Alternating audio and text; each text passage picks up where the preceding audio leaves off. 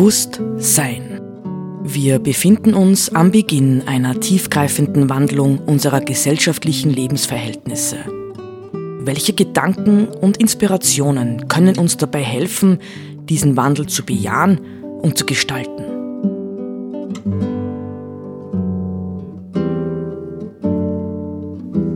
Eine Sendung von Roland Steidl.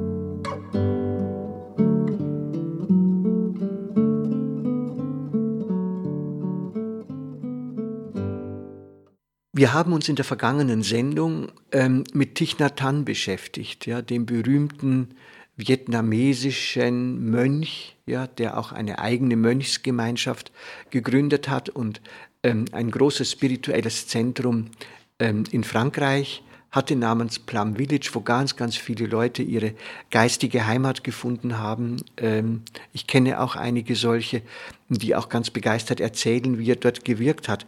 Und der hat wir haben in der vergangenen Sendung die ersten beiden wunderbaren Richtlinien gehört und besprochen.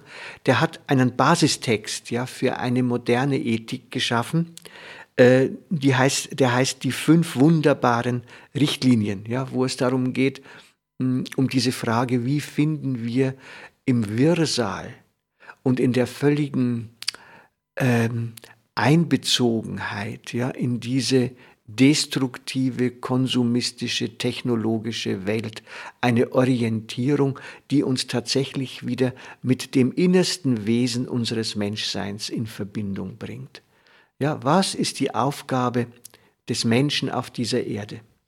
Ja, es ist nicht konsumieren, es ist nicht chillen, es ist nicht Spaß haben. Natürlich soll man sich manchmal freuen und entspannen, aber im Grunde genommen ähm, sind wir Wesen, die die Aufgabe haben, Himmel und Erde zu verbinden.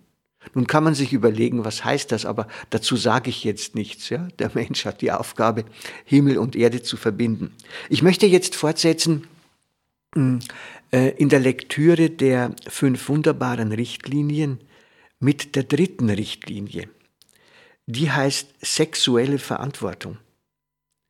Hanh sagt, im Bewusstsein des Leides das durch sexuelles Fehlverhalten entsteht, gelobe ich, Verantwortungsbewusstsein zu entwickeln und Wege zu lernen, die Sicherheit und Integrität von Individuen, Paaren, Familien und der Gesellschaft zu schützen. Ich bin entschlossen, keine sexuelle Beziehung aufzunehmen ohne Liebe und die Absicht einer dauerhaften Bindung. Um mein eigenes Glück und das der anderen zu bewahren, will ich die von mir und anderen eingegangenen Bindungen achten. Ich will alles mir Mögliche tun, um Kinder vor sexuellem Missbrauch zu schützen und um zu verhindern, dass Paare und Familie infolge sexuellen Fehlverhaltens auseinanderbrechen.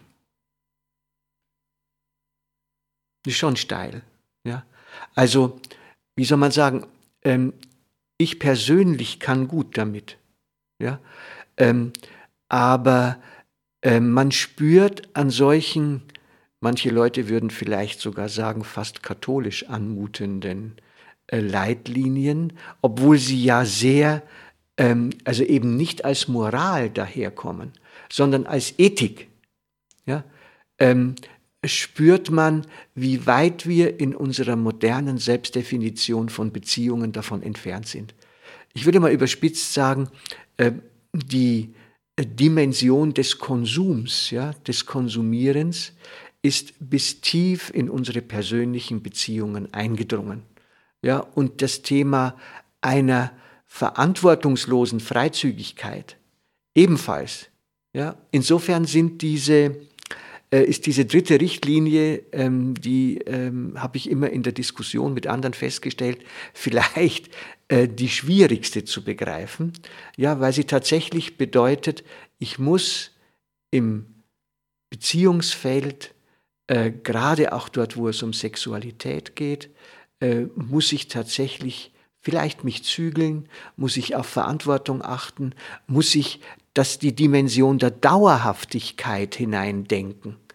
Nicht die Kehrseite davon ist dann natürlich auch äh, die Frage der Abtreibung und, und, und, und, und. Das spielt ja alles mit in diese Themen hinein.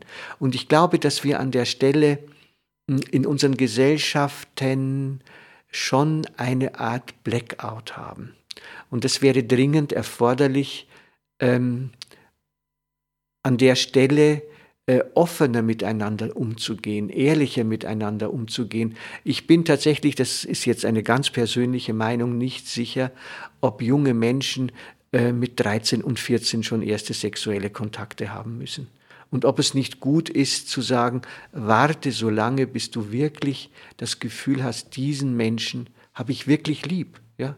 Habe ich wirklich lieb und es geht nicht nur um eine körperliche Erfahrung oder ein Ausprobieren, ja, um ein Experimentieren oder so. Das ist im Grunde genommen Missbrauch. Und deswegen denke ich, hat ähm, äh, der Hanh mit dieser, mit dieser Richtungsgebung, nicht? Ich will alles mir Mögliche tun, um Kinder vor sexuellem Missbrauch zu schützen und um zu verhindern, dass Paare und Familie, Familien infolge sexuellen Fehlverhaltens auseinanderbrechen. Damit hat er eine, eine richtige Linie gezogen, nicht? Also, ähm, man muss auch verzichten können, ja, auf den One-Night-Stand oder auf den Einbruch in eine fremde Beziehung. Also einfach zum Nachdenken, nicht? Und auch wirklich zu sehen, es geht um, äh, um Selbstbewusstsein, ja, um ein Bewusstsein ähm, meiner eigenen Integrität. Ja, wenn ich solche Dinge beherzige, tue ich letztlich nicht nur den anderen, sondern auch mir selbst etwas Gutes. Vierte Richtlinie. Aufmerksames Zuhören und einfühlsames Reden. Im Bewusstsein des Leides, das durch unachtsame Rede und durch die Unfähigkeit, anderen zuzuhören, entsteht, gelobe ich, liebevolles Sprechen und aufmerksames, mitfühlendes Zuhören zu entwickeln, um meinen Mitmenschen Freude und Glück zu bereiten und ihre Sorgen lindern zu helfen. In dem Wissen, dass Worte sowohl Glück als auch Schmerz hervorrufen können, gelobe ich wahrhaftig und einfühlsam reden zu lernen und Worte zu gebrauchen, die Selbstvertrauen, Freude und Hoffnung fördern. Ich bin entschlossen, keine Information weiterzugeben, ohne ganz sicher zu sein, dass sie der Wahrheit entspricht, und nichts zu kritisieren oder zu verurteilen, worüber ich nichts Genaues weiß. Ich will keine Worte gebrauchen, die Hass oder Zwietracht säen oder zum Zerbrechen von Familien und Gemeinschaften führen können. Ich will mich stets um Versöhnung und um die Lösung von Konflikten bemühen, so klein diese auch sein mögen. Ich glaube, das spricht weitgehend für sich selbst, ja, aber es ist natürlich auch ein hoher Anspruch. Ähm, ich habe in der Konfrontation mit mit diesem vierten habe ich immer wieder auch so für mich selbst festgestellt, na, da gibt's noch verdammt viel zu lernen, weil äh, einem doch manchmal sehr schnell ein verletzendes Wort über die Lippen kommt oder wie ja immer, gerade wenn man sich selbst verletzt fühlt oder, oder, oder. Also äh, da, es, im Grunde genommen kann man sagen, diese Richtlinien sind letztendlich äh, eine Anleitung zu einer sorgsamen Selbstkultur. Fünfte und letzte Richtlinie. Achtsamer Umgang mit Konsumgütern.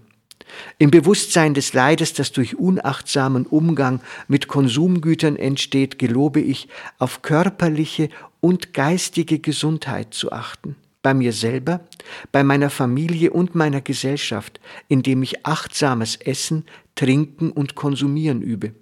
Ich will nur das zu mir nehmen, was das Wohl, den Frieden und das Glück meines Körpers und meines Geistes fördert und ebenso der allgemeinen körperlichen und geistigen Gesundheit dient. Ich bin entschlossen, auf Alkohol oder andere Rauschmittel zu verzichten, sowie auf alles, was eine zerrüttende Wirkung hat, wie zum Beispiel bestimmte Fernsehprogramme, Zeitschriften, Bücher, Filme und Gespräche. Ich bin mir bewusst, dass ich meinen Vorfahren, meinen Eltern, der Gesellschaft und den zukünftigen Generationen Unrecht tue, wenn ich meinen Körper und mein Bewusstsein derart schädigenden Einflüssen aussetze. Ich will an der Überwindung und Transformation von Gewalt, Angst, Ärger und Verwirrung in mir selbst und in der Gesellschaft arbeiten, indem ich versuche, maßvoll zu leben. Mir ist bewusst, dass eine solche maßvolle Lebensführung für die Veränderung meiner selbst ebenso entscheidend ist wie für die Veränderung der Gesellschaft. Ja, ich finde es sehr, sehr spannend, ja, dass er sozusagen das Individuum jetzt letztendlich nicht, selbst wenn er sagt, ich verpflichte mich hier selbst, ich möchte lernen, ähm, nicht isoliert sieht, sondern sagt, ich bin Teil einer langen, langen Kette von Generationen, ich bin da in der Mitte drin und nach mir kommen noch welche und im Grunde ja, ist es ein eigener Anspruch, mein Menschsein in gewisser Weise vorbildlich zu leben.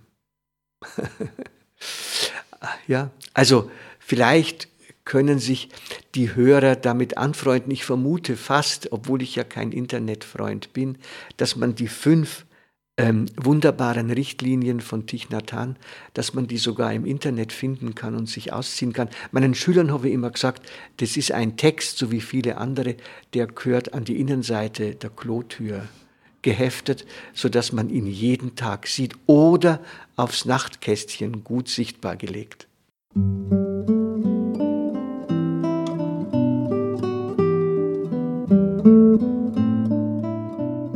Sie hörten Bewusst Sein. Gedanken von Roland Steidl. Die Musik zur Sendung stammt von Johann Sebastian Bach interpretiert von Harald Simada. Diese Sendereihe steht auch als Podcast in unserem Online-Archiv zur Verfügung.